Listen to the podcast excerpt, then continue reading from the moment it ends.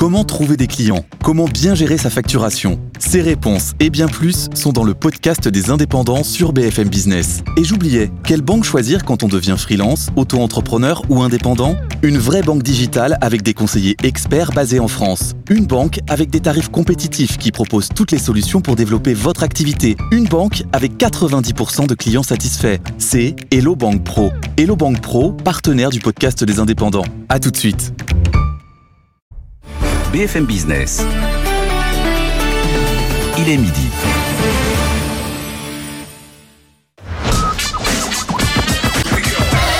BFM Business, la France a tout pour réussir. Jérôme Tichit. Bonjour, bonjour et bienvenue dans la France à tout pour réussir. Chaque semaine, vous le savez, un concentré d'économie positive sur BFM Business. Et après le CPM de Douai la semaine dernière, nouvelle émission spéciale. Nous sommes ici au Parc des Expositions de la Porte de Versailles à Paris, où se tient cette semaine la sixième édition de Evolution. Evolution, eh bien, c'est désormais le grand rendez-vous annuel de la filière hydrogène en France, mais aussi de plus en plus en Europe. 400 exposants ont fait le déplacement cette année pour échanger, pour faire le point sur les avancées en matière d'hydrogène décarboné, bien sûr, pour faire du business. De tout cela, on va parler avec euh, Florence Rousson-Monpeau, directrice de Green Tech Plus, la filiale de JL Events qui organise ce euh, salon. À ma gauche, également Philippe Boucli, président de France Hydrogène. Bonjour, monsieur Boucli. Bonjour. Il fédère les principaux acteurs de la filière en France.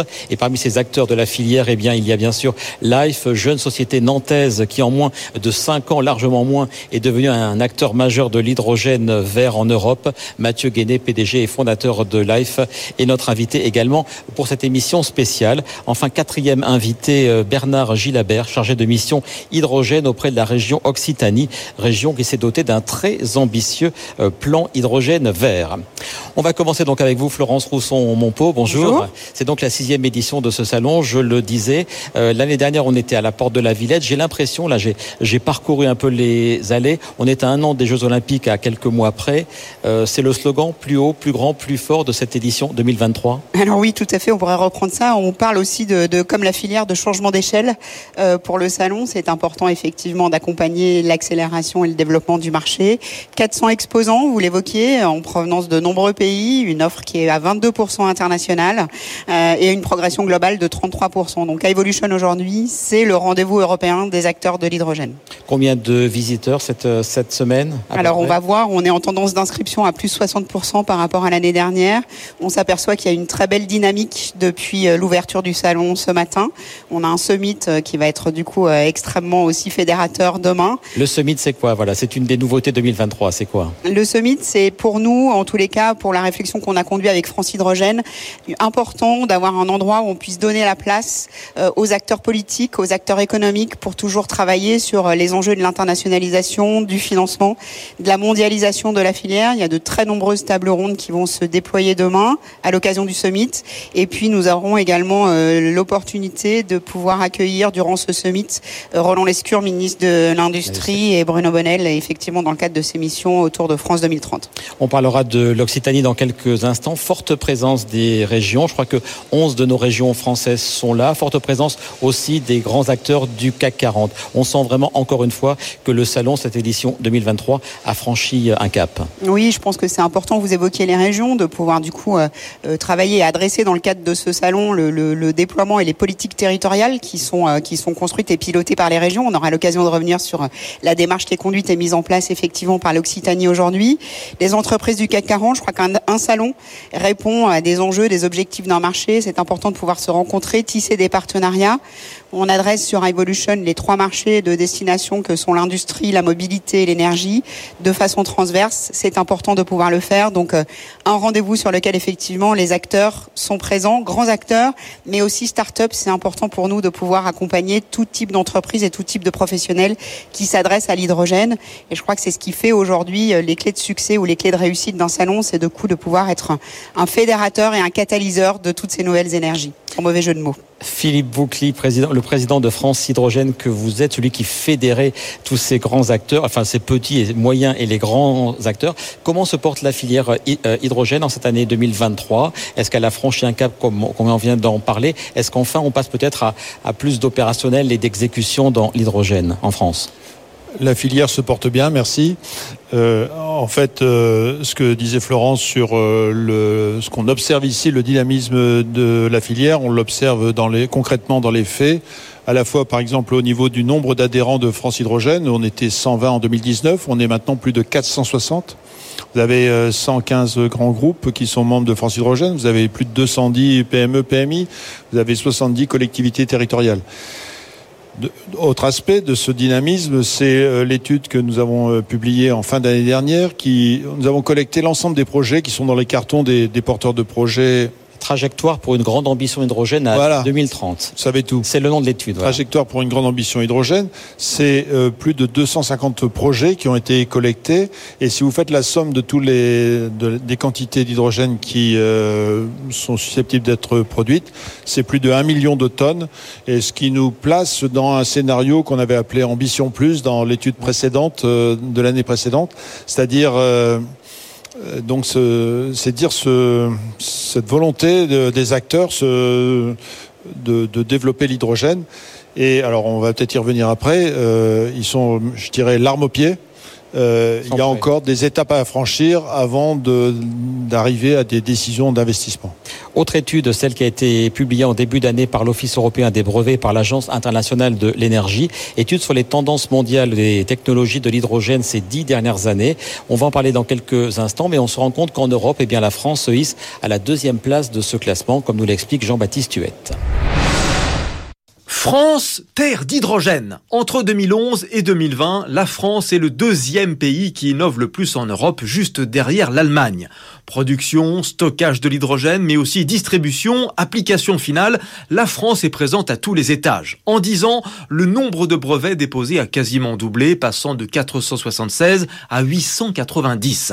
Un secteur industriel particulièrement dynamique, donc porté par un géant Air Liquide, le groupe peut se targuer d'être le champion mondial de l'innovation dans les technologies industrielles liées à l'hydrogène. Les startups, de leur côté, attirent de plus en plus les investissements avec 65,5 millions d'euros mis sur la table ces dernières années. Mieux, dans le domaine de la recherche mondiale, trois instituts français, le CEA, l'IFPEN et le CNRS, occupent les trois premières places du nombre de dépôts de brevets. Globalement, l'Europe et le Japon font la course en tête devant les États-Unis. Une étude enfin qui vient mettre en évidence la montée en puissance d'un hydrogène plus propre. On observe de moins en moins de dépôts de brevets dans la production d'hydrogène avec des carburants fossiles, moins 3,1 en moyenne par an. Et à l'inverse, le nombre de brevets déposés pour des technologies de production plus propres, comme l'électrolyse, a cru de presque 6,5%. Philippe Boucli, je retiens de ce sujet une ode aux projets européens, une bonne place de la France, la collaboration fondamentale entre la recherche publique en France et les, entreprises, et puis bien sûr euh, l'hydrogène vert qui prend euh, de plus en plus de place. Oui, vous avez un vrai continuum entre la recherche, je dirais, un peu fondamentale au niveau du CNRS, avec euh, un grand nombre de, laboratoires qui travaillent sur des choses aussi pointues que les membranes, les catalyseurs, les les électrodes pour les, piles, etc. Euh, et puis euh, de la recherche, je dirais, plus, plus appliquée, notamment par le CEA, qui pense directement à l'industrialisation. donc, effectivement, et ce, point-là avait déjà été identifié dès, le, dès la, stratégie nationale hydrogène telle qu'elle telle qu'elle existe actuellement, qui va d'ailleurs être révisée, qui avait été publiée en septembre 2020 où un des trois piliers, c'était bien euh, la reconnaissance de de l'excellence de la recherche française et euh, de maintien, la volonté de maintenir ce haut niveau d'excellence par un programme prioritaire de recherche. Je vous vois, Bernard euh, Gilabert, opiner l'importance de la recherche fondamentale et de son lien et de, son, et de sa, sa collaboration avec les entreprises, c'est fondamental, et évidemment les collectivités territoriales.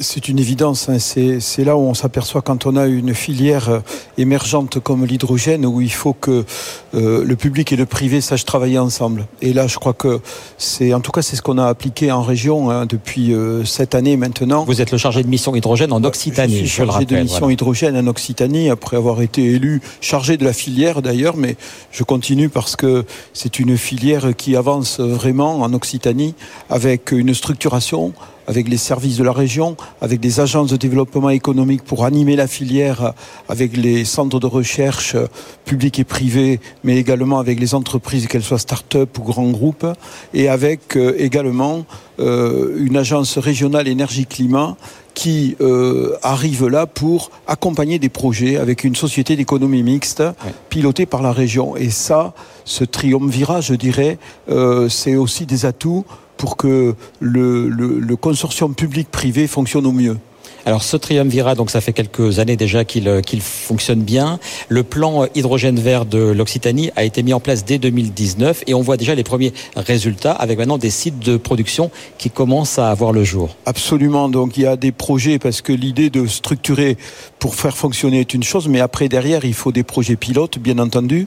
C'est des écosystèmes. Ça a été bien sûr le premier qui a été le projet e-port sur Blagnac et Tarbes, euh, qui a porté d'ailleurs la labellisation de la région. Mais après, derrière, c'est le projet IDOC qui, sur Port-la-Nouvelle, va produire euh, euh, de l'hydrogène vert à partir euh, d'éoliens flottants et donc à partir d'énergie renouvelable. Et c'est bien sûr aussi, par rapport au déploiement, le, projet Corridor Hydrogène qui est maillé avec un lien qui va de, de, Tarragone en Espagne jusqu'au Hainaut en Belgique, avec des arrêts de poissons un peu partout pour, pour qu'on puisse avoir des stations, mais également qu'on puisse accompagner des gens qui développent des, usages parce que ne pas oublier qu'on fera le déploiement de la filière par, par le déploiement des usages. Et alors, e-port et e-doc dont vous avez parlé, donc on est sur quel, euh, quel type euh, d'usage? E-port, c'est pour l'aéroport de Toulouse-Blagnac, à terme celui de, euh, de Tarbes-Lourdes. C'est pourquoi? C'est pour le transport des, des passagers, c'est les navettes, c'est quoi? Alors c'est des navettes, c'est des transports de passagers pour les, les parkings aéroports, mais également pour le lien entre l'aéroport et la gare SNCF. C'est également des transports pour les employés de, de, de, de, de la filière aéronautique.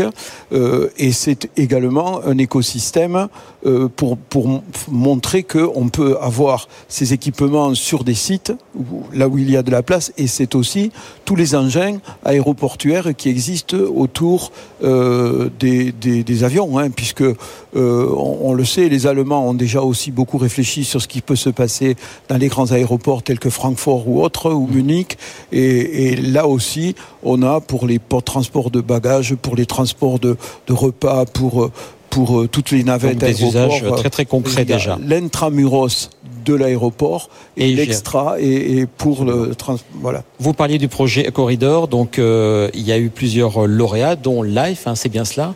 Vous êtes un des lauréats de ce projet qui est mené donc à la fois par Occitanie et par euh, et par l'Europe. Et vous, le site de production de Life, on va parler évidemment de la success story de Life dans quelques instants. Mais vous, votre site, il va être à Bessières en Haute-Garonne, hein, c'est bien cela.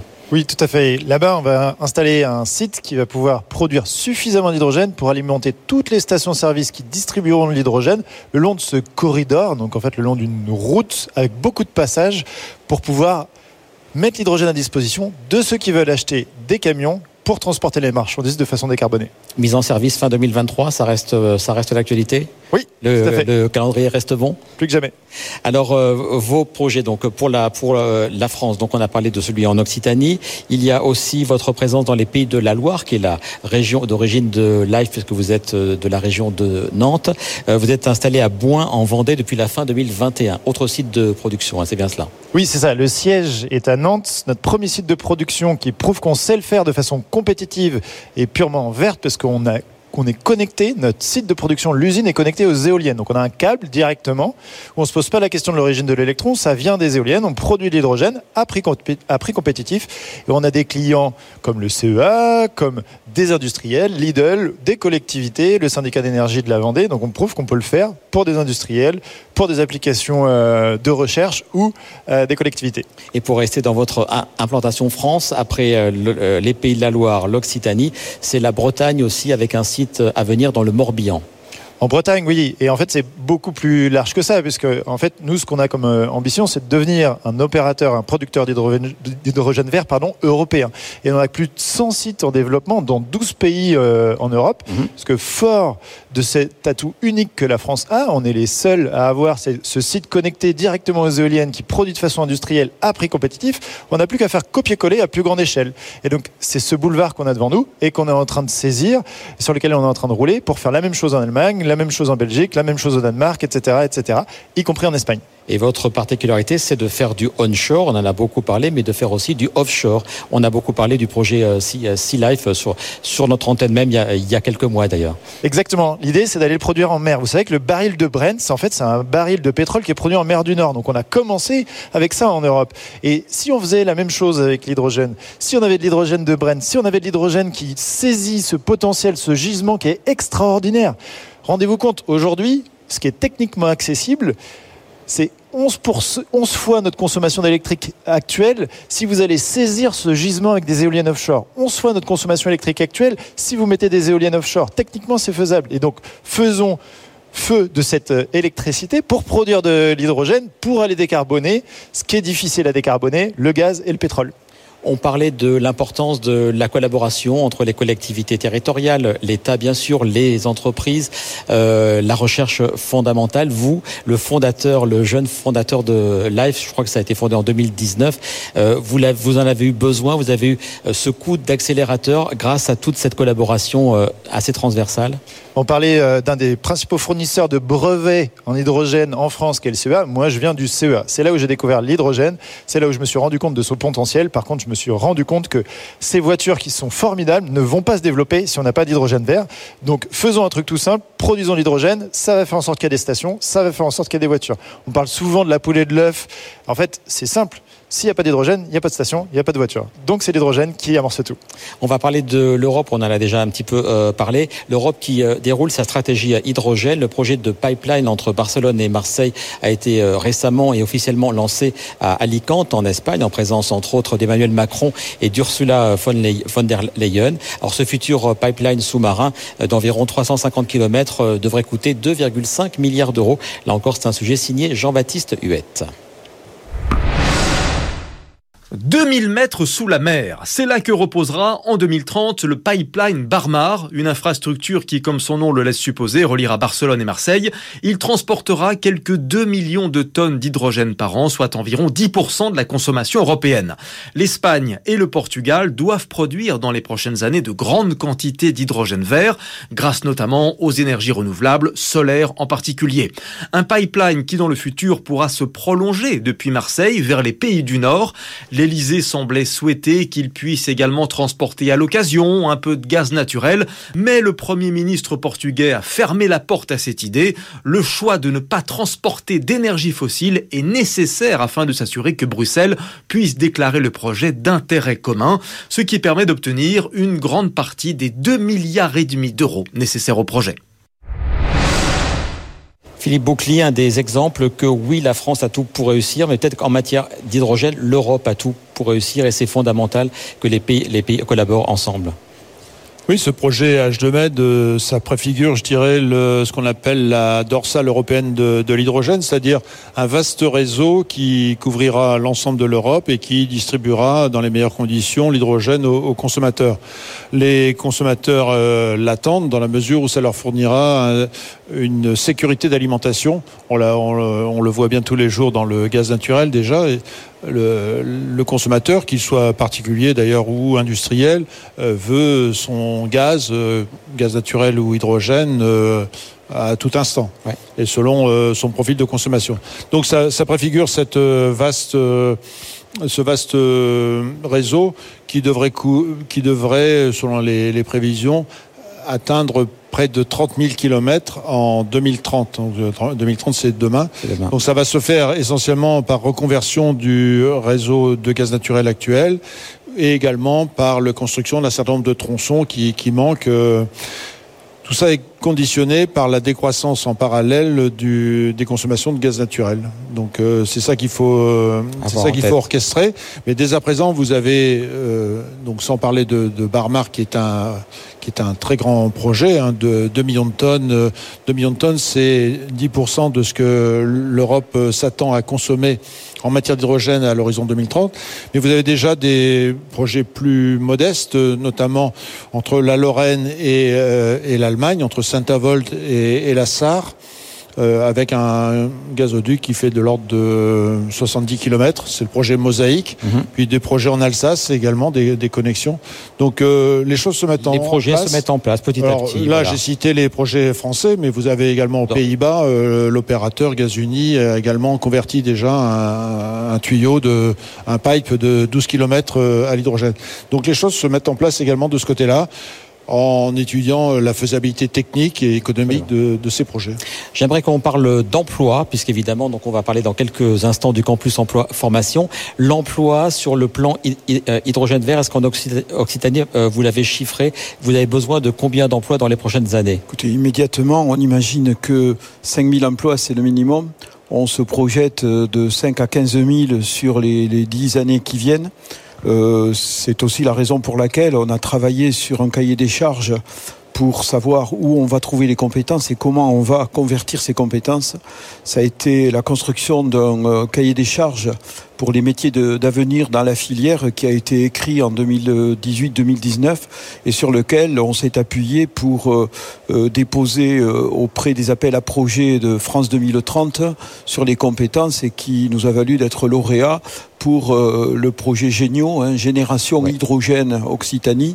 Donc c'est un projet de formation, c'est ça? Alors c'est un projet qui est à la fois de sensibilisation au métier, parce qu'il y a aussi un problème de sensibilisation au métier et d'orientation préalable, mais c'est aussi un projet de formation de formateurs immédiat, euh, parce qu'on s'est aperçu, euh, et, et, France Hydrogène qui a fait une remarquable étude sur les compétences, et ça je crois qu'il faut le souligner parce que ça a été très inspirant pour tout le monde, et, et le travail d'équipe a vraiment fonctionné, on s'aperçoit qu'il il faut que nos, nos, nos, nos acteurs actuels, euh, qui sont pas formés, il n'y a pas de filière qui s'appelle euh, BTS hydrogène, ou, etc.